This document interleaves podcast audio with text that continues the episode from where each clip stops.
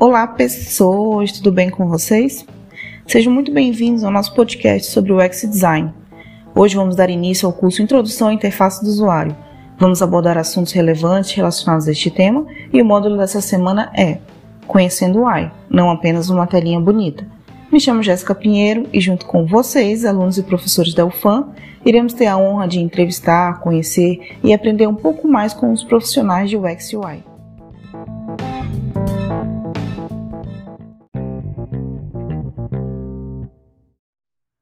O entrevistado de hoje é Guto Kawakami, um profissional referência no mercado local.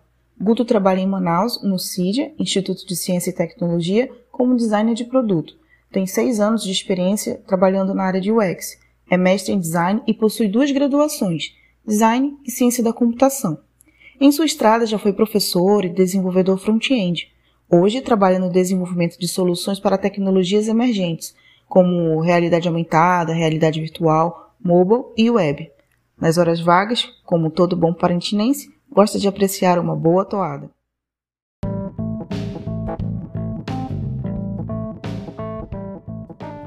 Nós conversamos sobre temas muito importantes que irão servir como material de apoio ao nosso curso.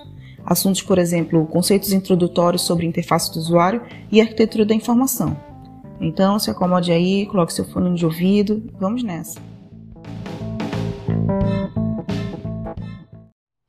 Guto, tudo bem com você?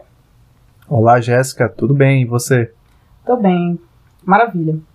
Primeiramente, nós gostaríamos de agradecer a sua participação e reforçar que a sua colaboração é muito importante para o objetivo deste projeto, que é compartilhar conhecimento e conectar a realidade do mercado com a visão da academia. Então, vamos começar. Para ajudar o nosso ouvinte a te conhecer um pouco mais, você pode falar sobre quem é o Guto fora do mercado de trabalho? Como é que é o Guto em, em casa, no seu dia a dia? Posso sim, bom. Vamos lá então. É, olá a todos os ouvintes, eu me chamo Guto Kawakami e para quem não me conhece, o meu nome é Guto mesmo, pequenininho, não é Augusto nem Gustavo, como muita gente pensa. E, bom, eu sou parintinense, eu nasci em Parintins. Parintins é uma ilha localizada no interior do Amazonas.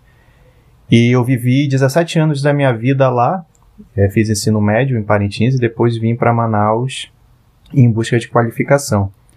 É, sempre gostei de computador, sempre gostei de design. Quando eu morava em Parintins, eu já fazia alguns trabalhos ainda assim, na época, né, bem amador, ainda não tinha tanto conhecimento é, técnico de design, mas eu fazia algumas camisas e essas coisas mais básicas que na época era o que dá para fazer por lá. E eu se eu for me resumir é o que, que eu sou fora da parte profissional, eu diria que eu me resumiria em três palavras. A primeira é a música. Eu tenho uma relação, um envolvimento muito íntimo com a música, eu vou explicar da, é, mais para frente. A segunda é a educação. Eu desde pequeno sempre gostei muito de ensinar. É, na verdade, quando eu era criança, eu uma vez fui professor de xadrez. Eu gostava muito de jogar xadrez e acabava que eu. Caramba, interessante, é, nunca imaginaria. Eu gostava de ensinar os meus colegas e acabou que isso daí foi crescendo.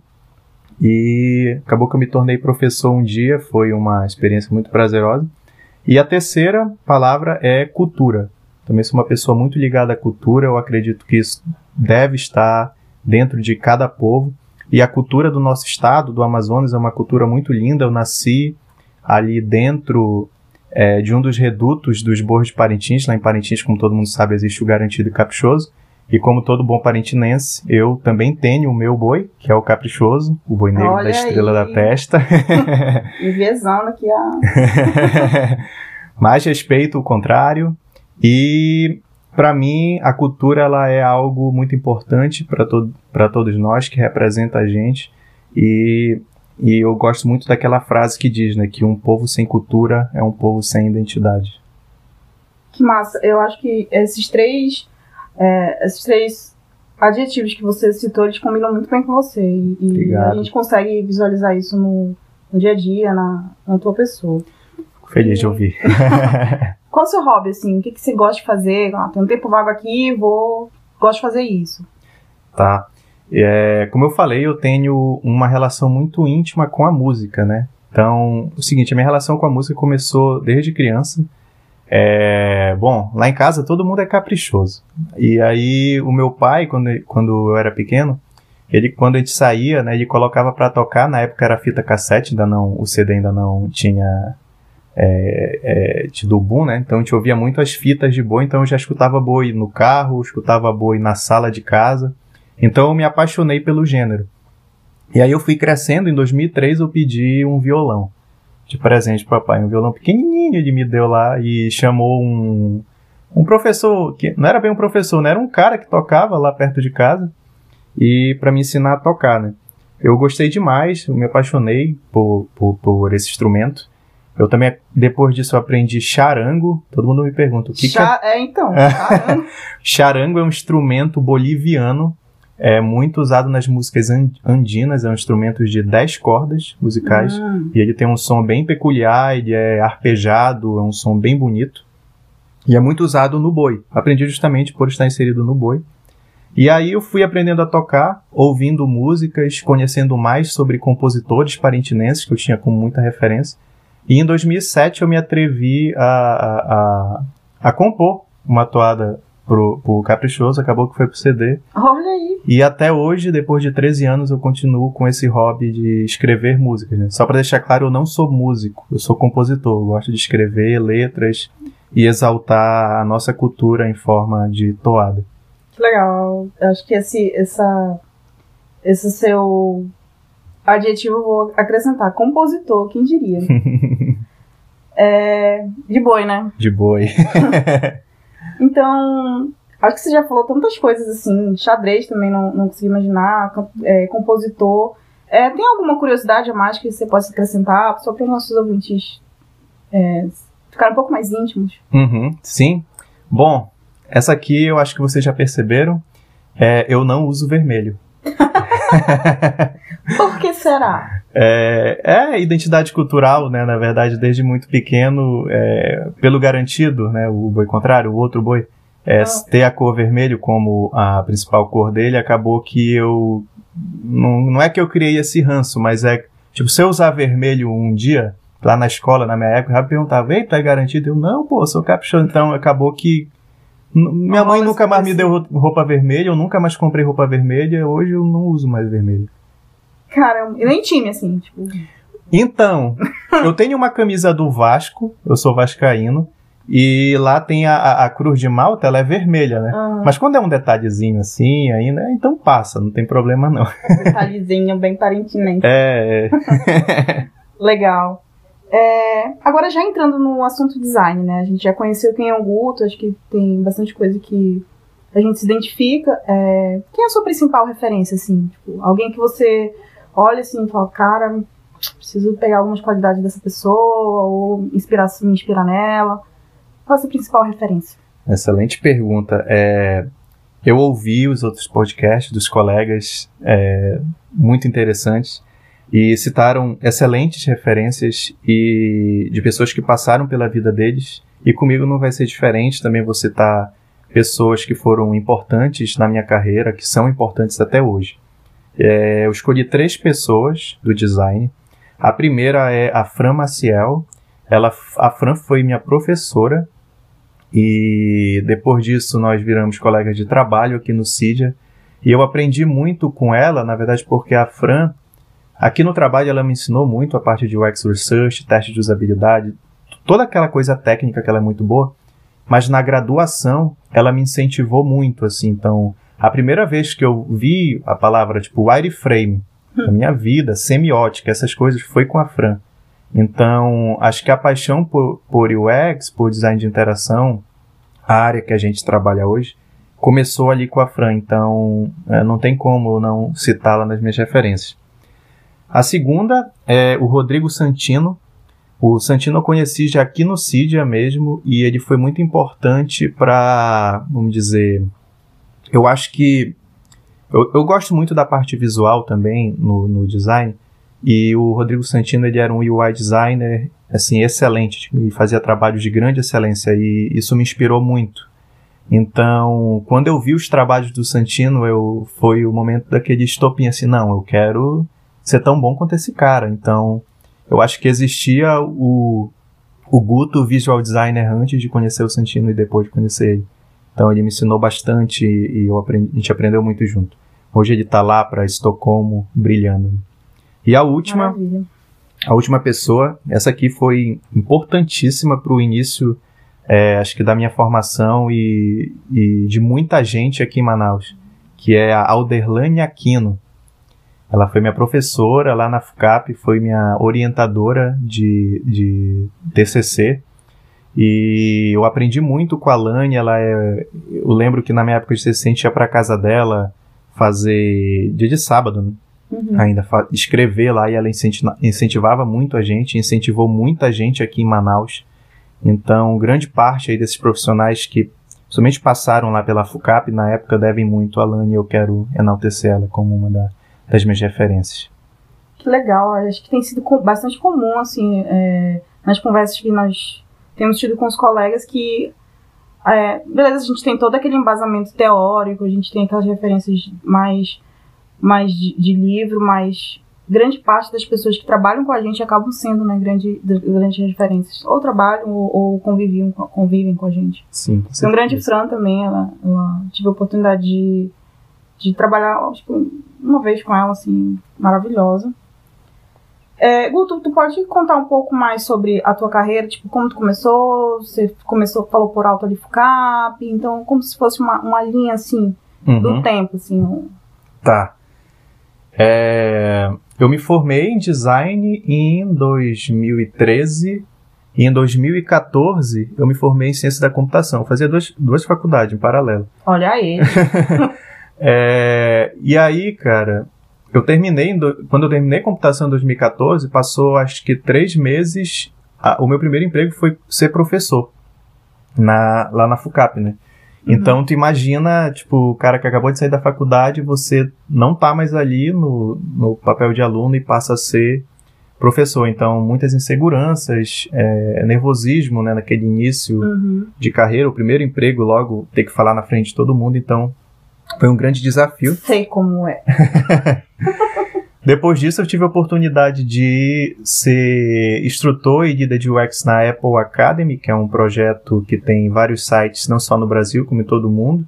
E foi um, um projeto muito maravilhoso, porque trata de educação, que é uma das minhas paixões, como eu falei ainda há pouco.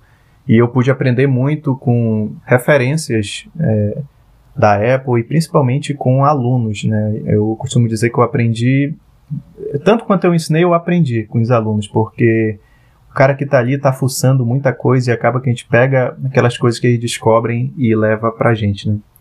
Então, de, e depois disso eu vim aqui para o Cydia. Fiquei três anos lá e eu tô trabalhando há três anos como Product Designer aqui no Cydia agora. Que massa. É, o Guto é realmente um excelente profissional e a gente tem acompanhado aí o, a influência dele dentro do Cydia e, e também é uma referência para mim, Guto. Poxa, obrigado. É, então, vamos entrar no assunto agora do, do, do módulo dessa semana, que é Conhecendo o AI. Então, falando um pouco sobre design de interface do usuário. É, a gente vai para a primeira pergunta. Com a ascensão do mercado digital, nós percebemos mudanças significativas em nossas experiências. A nossa rotina mudou, até as nossas ações.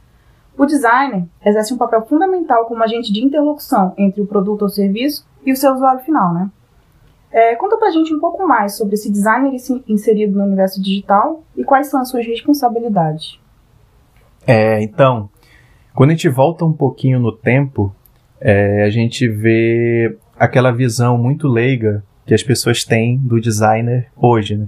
Tanto é que se uhum. eu perguntar, de, vou, vou aqui a minha mãe, se eu perguntar dela o que, que eu faço, talvez ela diga, ah, ele faz cartão de visita ou desenha uma marca. O máximo ela pode dizer, ele faz aplicativo.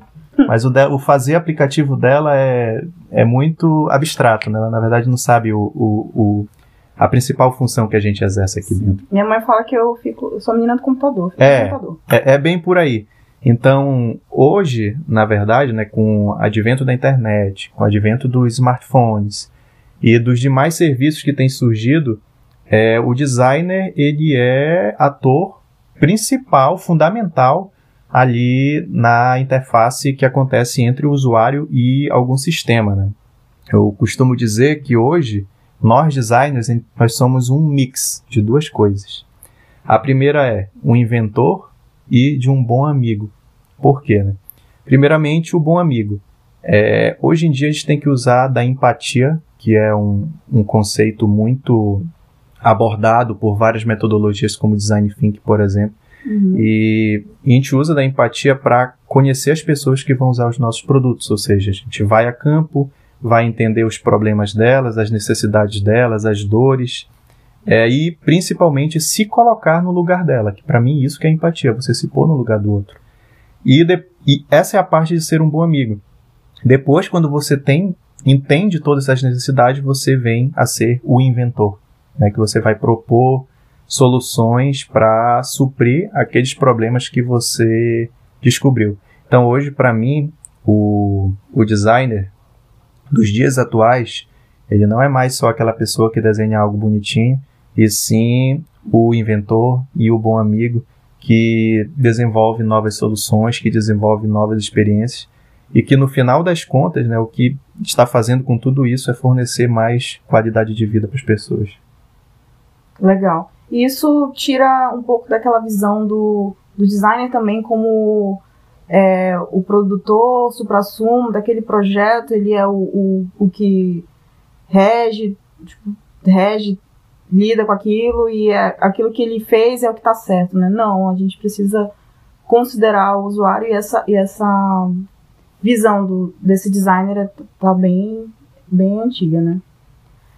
É, falando então dessa interface do usuário que você comentou, considerando que o designer gráfico, né, por exemplo, a gente conhece são várias vertentes, né, e, e a gente está falando sobre linguagem visual, é, esse designer também projeta uma interface, lida com o visual e direciona ações para o usuário.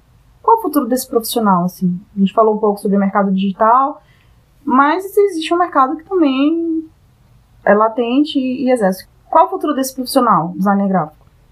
Bom, é, pegando, se a gente for voltar um pouquinho novamente no tempo, a gente vê que antigamente o designer gráfico, assim, existem várias vertentes, né, do design. Design de moda, design de interação. Quando a gente chega no design gráfico, que é o, o que você tem perguntado, a área já tem sub-ramificações, né? Uhum. E uma delas é o design gráfico editorial e a outra é o design digital, que não deixa de ser o design gráfico visual também. E, quando, e antigamente, quando, não, a, quando a internet ainda não tinha evoluído tanto, smartphones também, essa parte editorial ela era muito forte no design, né? Então, talvez por isso, hoje, nós somos muito rotulados, né? De que a gente desenha um cartão de visita, o que a gente desenha tal coisa. Talvez porque antes era muito disso, antigamente. Uhum. E aí, com a chegada aí dos smartphones e tudo mais, veio a interface do usuário e acaba que surgem novas oportunidades para novos designs, como por exemplo o UI design, né, que é o User Interface Design, o cara que vai projetar a parte da interface gráfica, que vai trabalhar com cores, tipografia, signos, até com um pouco de interação também. Então, eu acredito que muitos dos designers que tinham essas skills visuais fortes é, eles podem estar migrando para essa nova área. A parte editorial vai continuar existindo? Para mim, sim. Acho que é importante a parte gráfica, é, livros, revistas, tudo mais, tudo, tudo isso ainda está entre nós. Então, o, o design gráfico editorial ele continua existindo, mas como tem essa nova oportunidade, eu acredito que muitos destes, de, muitos destes designers vão começar a migrar para essa nova área e utilizar suas skills de forma mais adaptada a esse novo contexto. Eu acho que esse é o futuro. É legal isso que você comentou, porque a gente tem muito calouro que está ouvindo né, é, esse podcast e, e, é bom eles escolherem qual vertente eles, eles vão atuar, né? Se é online, se é offline. Tem mercado, existe ainda é, bastante coisa para ser explorada e a gente está falando de um, uma ponta do iceberg aí. Sim. Inclusive, eu acho que vai ser muito natural isso acontecer, e já acontece, na verdade, né? Uma uhum. pessoa se formar em design gráfico, puramente gráfico, e chegar no mercado ou fazer uma pós em design gráfico digital. Então, eu acho que, assim, As teorias, a, o conceito é muito parecido. Você é Gestalt, a teoria uhum. da cor. Você só vai estar tá migrando para uma outra plataforma, para um outro contexto. Então, eu acho que essa adaptação, o conceito é em primeiro lugar e essa adaptação vem depois. Então, acho que vai ser muito natural uma pessoa que faz design gráfico, seu termo, offline, por exemplo, uhum. e depois se tornar um, um design gráfico digital. Me identifico. Inclusive. É, então, de, dentro desses dois é, dessas duas vertentes, por exemplo, nós entendemos que são muitas informações e elas precisam ser geridas, porque nós somos bombardeados diariamente por elas, né? Uhum. Como o design contribui para distribuir, categorizar, organizar essas informações? Ah, o designer ele está diretamente né, ligado à organização das informações. Existe uma área na, no design também que se chama arquitetura de informação. E basicamente quem é designer gráfico, quem é design de interação ou UI design está usando arquitetura de informação, também é um arquiteto de informação, porque ele está organizando informações para o leitor. Então, quando a gente começa a falar de arquitetura de informação, então a gente pensa assim: imagina que hoje a gente consegue utilizar o celular para pagar uma conta, a gente consegue escutar uma música e ter playlists personalizadas do nosso gosto no Spotify, Apple Music e demais aplicativos. A gente consegue ver foto dos nossos amigos em redes sociais e sabe de quem é. E hum. tudo isso a gente consegue fazer por quê? Porque existe ali uma informação de que é aquela pessoa que tem uma foto dela, tudo organizado, tudo agrupado. E aí isso é arquitetura de informação, entendeu? Você conseguir dar para o leitor ou para o seu usuário é, as informações de forma organizada, de que ele consiga ler de forma confortável para que consiga realizar ações. Né? Isso tem impactado diretamente nossas atividades, como eu acabei de citar.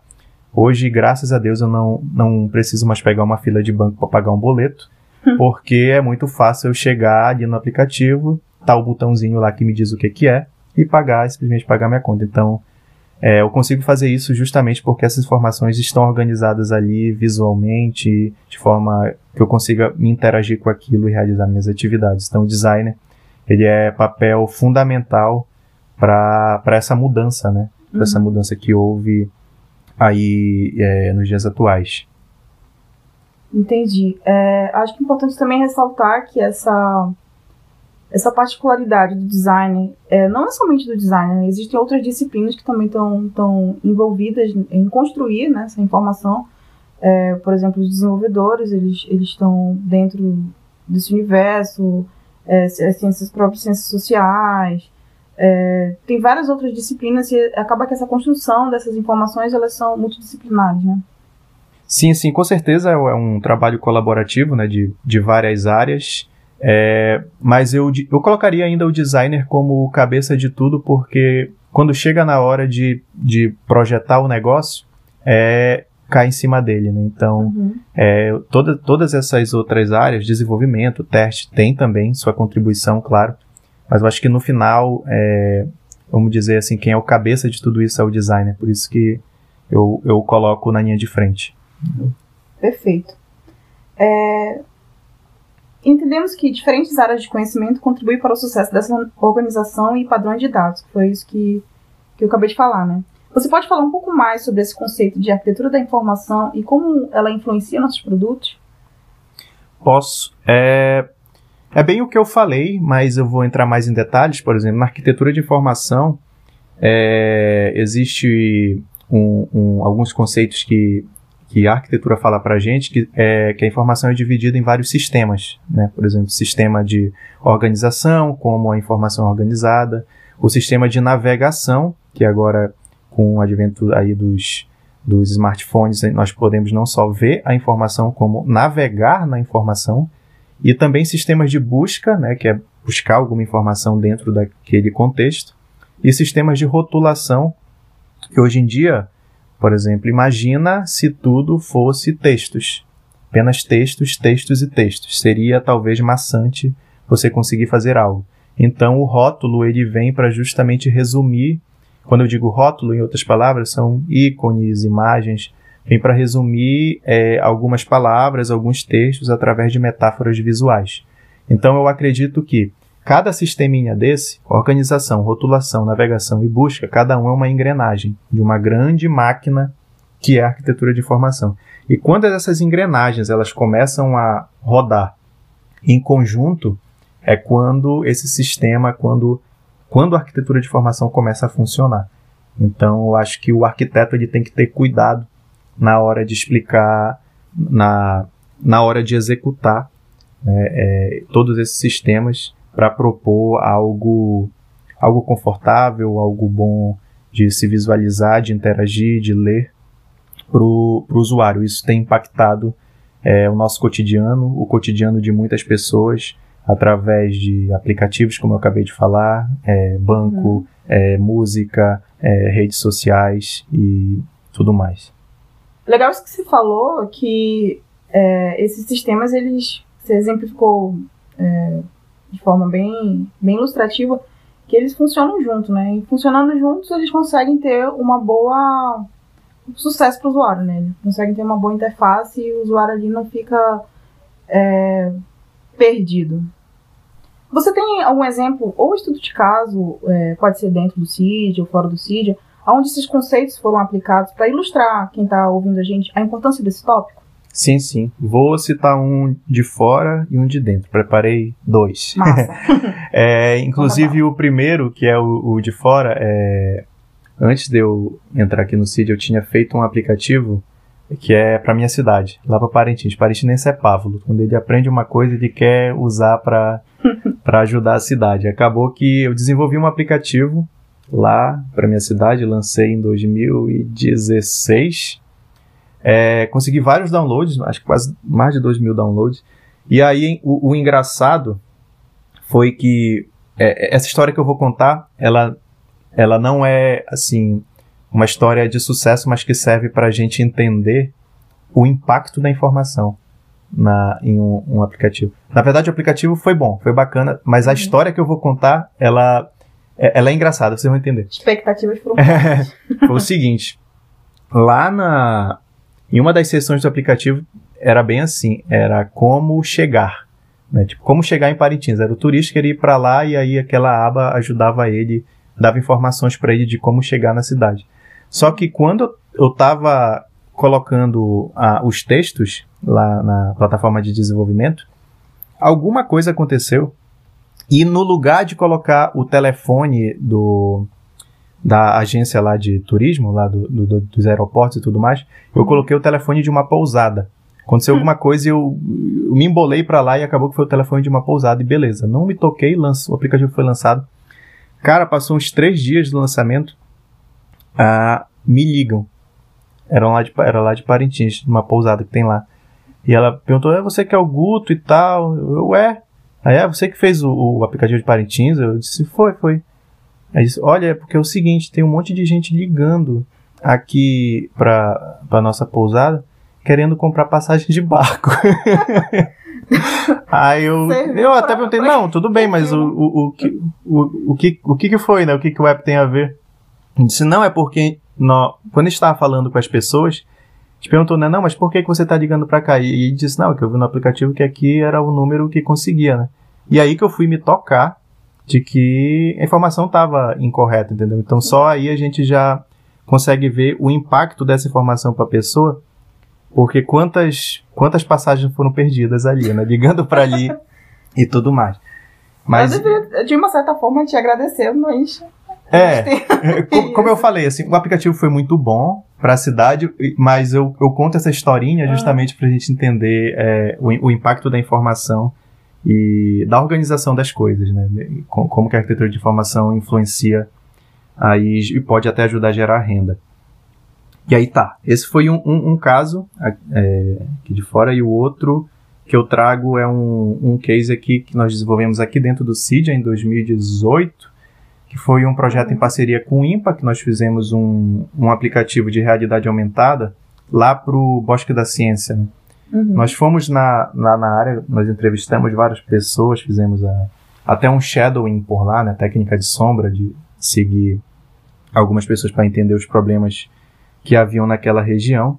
Uhum. E um dos problemas detectados foi, é, faltava alguns guias lá dentro e às vezes as pessoas se perdiam. Então, através da, dessa informação e de como nós íamos colocar a informação para a pessoa se guiar lá dentro, né, o máximo que, que eles tinham era um, um, mapa que ficava numa placa, só que não, não ficava no, em todos os locais, então chegava um momento que a pessoa se perdia. Uhum. Então, dentro desse aplicativo, nós fizemos um mapa digital. E, nesse, e nesse mapa tinha lá as informações de onde ele estava, né? Tinha onde os animais estavam, através dos balãozinhos, então, através disso, facilitou o, o passeio dentro do, do, do IMPA. Então, eu, aí acho que é mais um exemplo né, de como a arquitetura auxilia na, na vida, no cotidiano do usuário.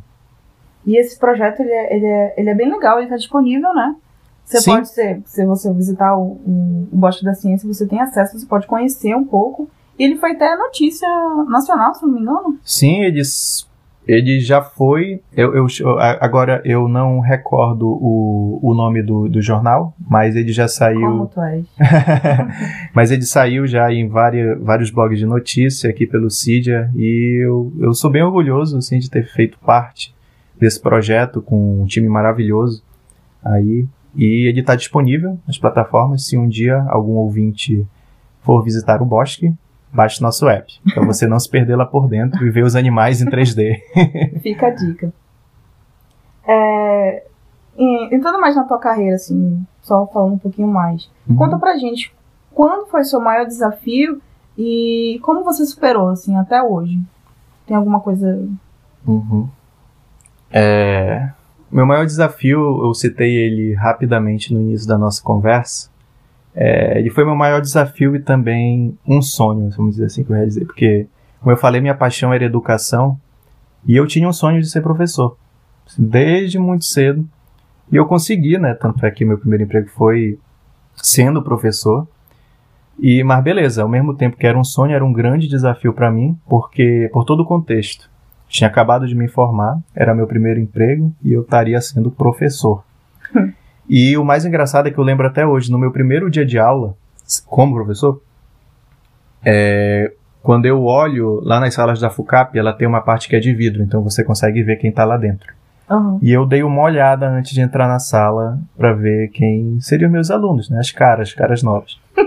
e eu vi uns quatro ou cinco colegas meus de turma. Então, sei como é. É. Então você fica, meu Deus, eu não sou mais colega dele, eu sou professor. E aí bate aquela insegurança, você fica se perguntando se você realmente está preparado uhum. para estar tá ali naquele momento. Mas eu acho que o que o que me fez superar isso, né, foi é, é, esforço, esforço duro, de correr atrás, de passar é, o conteúdo, né? E o amor pela coisa também, porque eu, eu realmente gostava muito de ensinar. Então acho que esse mix de coisa me fez superar esse desafio e é um, é um desafio que eu sempre, sempre quando me pergunto eu faço questão de conversar porque foi, como é que eu posso dizer? Foi algo muito bonito, acho que assim na minha carreira foi o que me me motivou a continuar na área do design, que não é tão fácil para todo mundo, como sim, a gente sabe. Sim, sim e ver o, os alunos ali, a galera se esforçando e entrando na nossa área, na área de UX, que é de certa forma algo novo, não tem tanto tempo de. de não se falava tanto em UX designer é, uhum. é, até um tempinho atrás.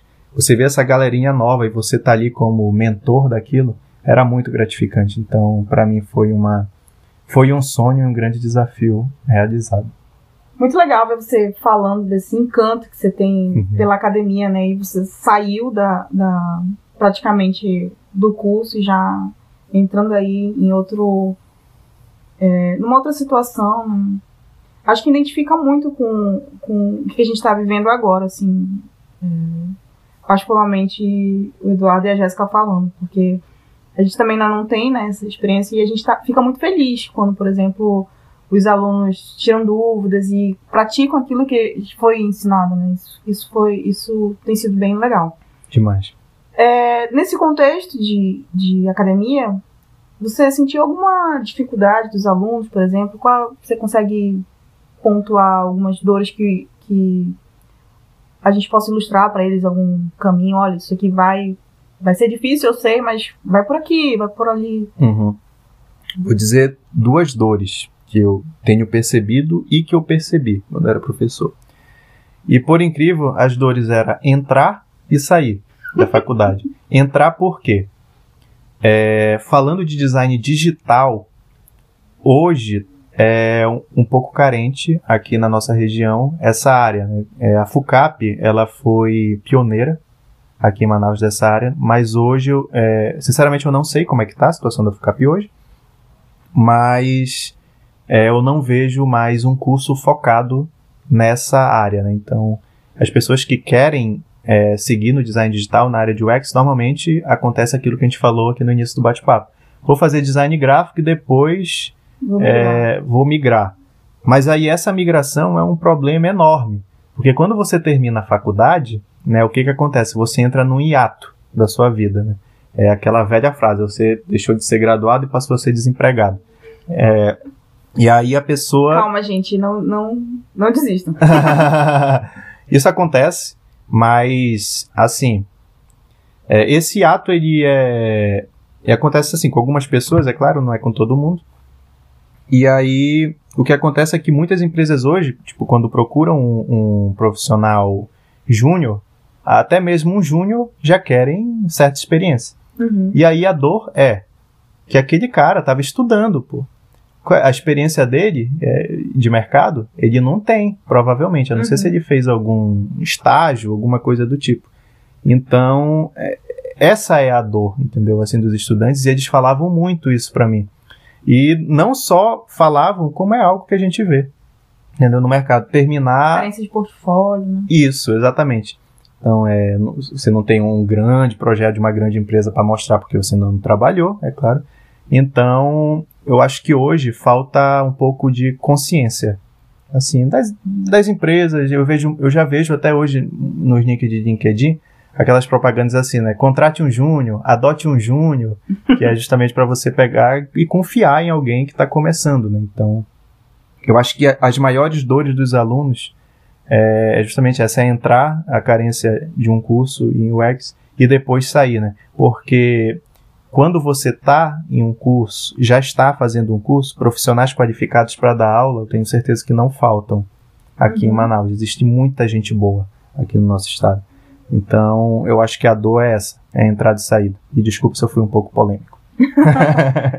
é, legal, não, o objetivo é exatamente esse, é trazer essa reflexão para o ouvinte e dar um, algum direcionamento, né? Então, a gente, só reforçando, né, realmente esse conteúdo de nível de qualificação aqui local, já foi falado isso em outro podcast, ele é, ele é bem carente mesmo, ele não, a gente tem alguma dificuldade, mas tem muito conteúdo online, muito conteúdo colegas que você pode chegar e, e aprender. Inclusive esse curso é uma oportunidade disso, né, de você estar aprendendo um pouco mais sobre esse universo que, que talvez não está tão explorado em, em grades a, complementares, em grades na, na academia. E, e é isso. Então, Guto, qual uhum. seria algum recado para quem está começando agora, seja no mercado de trabalho, seja no interesse ao assunto, sobre uhum. a interface do usuário? É... Ainda bem que você me perguntou isso, porque acabou que eu posso ter desmotivado alguém na, na, minha última fala, mas agora eu tenho a chance de motivar a galera. Né? É, apesar de às vezes ser um pouco difícil de você conseguir o, o emprego que você quer na área de design, é, é, é muito possível. É, e os conselhos que eu dou é, assim, primeiro, se você não está trabalhando, se você não tem um grande projeto para mostrar, é, invente o seu projeto. É, faça redesign de apps que já existem. É, cara, inclusive, assim, o meu portfólio hoje, ele é de existem alguns projetos que é dessa forma, que são projetos fictícios, que não foi um projeto obviamente que você fez para uma grande empresa, mas são projetos que mostra a sua capacidade, que muito mostra bom, sua, que mostra suas skills. Então, eu acho que essa é uma excelente maneira de começar. É você pegar algum projeto e fazer por conta própria e colocar no seu portfólio, né? É uma outra coisa que é muito importante que as empresas pedem muito: portfólio. Então, é investir nisso. É, para você investir no seu portfólio, você não precisa estar tá numa grande empresa, você não precisa estar tá trabalhando, como eu falei agora, você pode fazer os seus projetos fictícios. E se você é da área de UX, né, é, Aí entra um pouco também a parte de pesquisa, você pode fazer também isso daí sozinho, você pode colocar as técnicas que você já utilizou, persona, na jornada do usuário, aquela coisa toda. Detalhar o processo. Detalhar o processo. É muito importante até que a gente cite isso, né? Porque hoje existem muitas plataformas de portfólio, tem Behance, tem Dribble, você pode fazer o seu site, tem uma... Então, e a gente vê muito coisas muito maravilhosas. E isso é bom. Isso é bom. Uhum. Mas é também bom que você não só mostre que você sabe fazer coisas bonitas, mas que você mostre como você fez aquilo. Eu acho que isso é o mais importante, o processo. Uhum. Então, descrever tudo isso, é, eu acho que esse, o principal recado é esse, é você correr atrás, você estudar, é, tentar aprender com as outras pessoas, né, deixar o ego de lado, é, calçar as sandálias de, da humildade e porque é aquela frase daquela música, né? Que, que quem sabe faz a hora, não espera acontecer. Então, Poético. É, eu acredito muito nisso. Eu acho que se você está trabalhando duro, uma hora essa hora vai chegar. Você conseguiu, com certeza, uhum. reverter e até incentivar. Graças a Deus. É. Mas, é, gente, a realidade é, é, é, essa desse cenário de, de, de designer digital. Então, beleza, eu estou um designer, eu tô, eu tô na faculdade agora, e eu escolhi a área de, de UX e eu vou querer atuar dentro, de repente, eu quero ser um, um UI designer, eu quero ser um, um designer de interface do usuário. O que, que eu preciso ter? Quais são as habilidades que eu preciso dominar? É, da área de UI, né? Isso, isso de visual, falando. Visual. É, primeiramente, visual, obviamente. Você tem que entender teoria da cor, tipografia, é... Aquela parte visual, a parte gráfica que a gente já conhece. Uhum. Mas eu costumo dizer que uma pessoa que é UI, ele não só entende de visual, como ele também entende de interaction. Sim. Porque as coisas estão intimamente atreladas. Por exemplo, se você faz um componente ali de drop-down, você não vai desenhar só ele bonitinho. Você tem que entender como ele se comporta para você desenhar as nuances deles, os estados que ele vai ter e como aquilo e por que que aquele componente é o melhor naquela ocasião. Então, para mim, é, é para você ser um, um, bom UI hoje, as, as, primeiras duas principais características, né? É visual, obviamente, porque vai ser a sua principal tarefa, mas também entender sobre design de interação. E aí, quando você trabalha com design de interação e UI, a arquitetura de informação ela vem consequentemente. Não uhum. tem como fugir dela, ela está inserida. Aquele então, botão vai ter que estar tá ali por causa de alguma coisa. Por causa né? de alguma coisa, então Exatamente. a teoria vai vir por trás. Legal.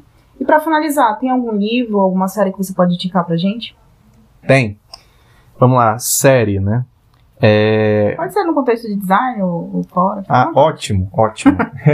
Nota aí, galera. Eu sou cinéfilo, então vou jogar aqui algumas pra galera. Bom, a primeira é pol super polêmica essa primeira aqui. O Dilema das Redes. Gente, não sei se vocês já assistiram, mas ela é excelente. Ela tem vários, várias, vários designers de grandes empresas como Google, Facebook, é, desenvolvedores também, e eles falam de uma forma assim de como que a tecnologia está impactando a gente hoje, de como nós somos manipulados, como nós poderíamos evitar ser manipulados, né? E tudo isso, no final das contas, é design. Então, eu recomendo muito. É, a segunda série, essa daqui, é, é Não Pode Faltar, o catálogo do design, que é o Abstract. Uhum. Muitos episódios interessantes. É, eu recomendo tanto para tanto pra galera que gosta de uma parte mais artística quanto pra galera digital. Tem um episódio que, inclusive, que é do cara do Instagram. Sim, sim. Muito tá na bacana. temporada. Isso, tá muito bacana. E uma terceira série aqui que ela não é da área de design, mas ela me serve bastante porque ela trabalha com, com uma situação que acontece no futuro, né? com várias situações que acontecem no futuro. Normalmente o final não é tão bom porque é uma série bem de suspense que é o Black Mirror. Sim, então, existem alguns episódios que eles usam umas tecnologias altamente avançadas e quando você dá um pause na série, e vai ver as interfaces daquelas tecnologias, nossa, é um negócio muito diferente, Boa muito observação. minimalista, então eu acho que serve de referência, tá?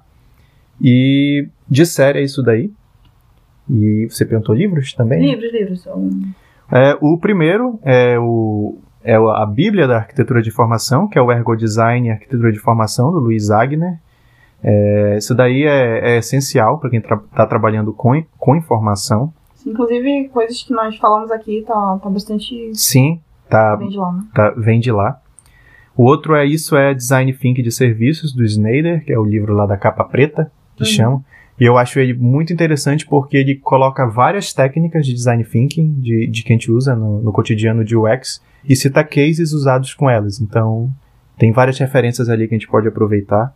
E Legal. por último, é o IHC, Interação Humano-Computador, da Simone Diniz, é, que é, é um excelente livro para quem está trabalhando com usabilidade é, e com a parte de interação. Então, esses três livros é o que eu deixo para a galera. Beleza, gente. Já ótimas dicas. Também recomendo. E, infelizmente, estamos chegando ao fim do nosso podcast. Gostaríamos de agradecer novamente ao Guto por ter, por ter aceito o convite, né? E ter doado um pouquinho do, do tempo dele, tão precioso, pra gente. Muito obrigada, Guto. Obrigada por cada palavra. Eu Acho que tanto os ouvintes quanto eu até levar pra vida. É, Eu é que agradeço. É sempre muito prazeroso falar né, com a nossa sociedade. E eu acho que isso aí, como todos nós aqui somos designers e nós sabemos das dificuldades, é, de tudo que a gente passa no, no dia a dia, acho que é, essas oportunidades é mais que obrigação nossa, como nosso papel como designer na sociedade, está ajudando quem está entrando nessa área e eu espero ter contribuído com esse projeto. É isso, gente. Valeu.